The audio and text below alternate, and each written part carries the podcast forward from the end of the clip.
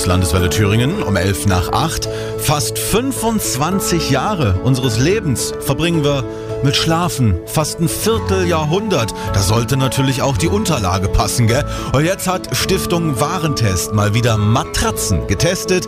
Alle Körperbautypen von dick bis dünn, von breiter Hüfte bis langer Lulatsch haben mal Probe gelegen. Dazu natürlich auch Belastungstests, die da durchgeführt wurden. Und Hans-Peter Brix von Stiftung Warentest. Wer ist dabei Testsieger geworden?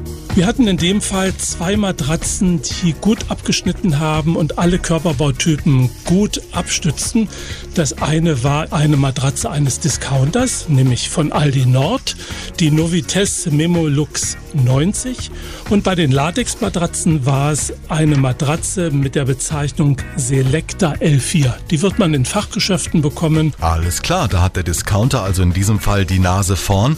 Können Sie uns noch mehr erklären, wie Sie getestet haben? Also tatsächlich echte Menschen? Also in der Tat die Abstütz- und Liegeeigenschaften mit richtigen Probanden. Sie liegen auf der Matratze und dann wird die Interaktion zwischen dem Körper und der Matratze aufgenommen.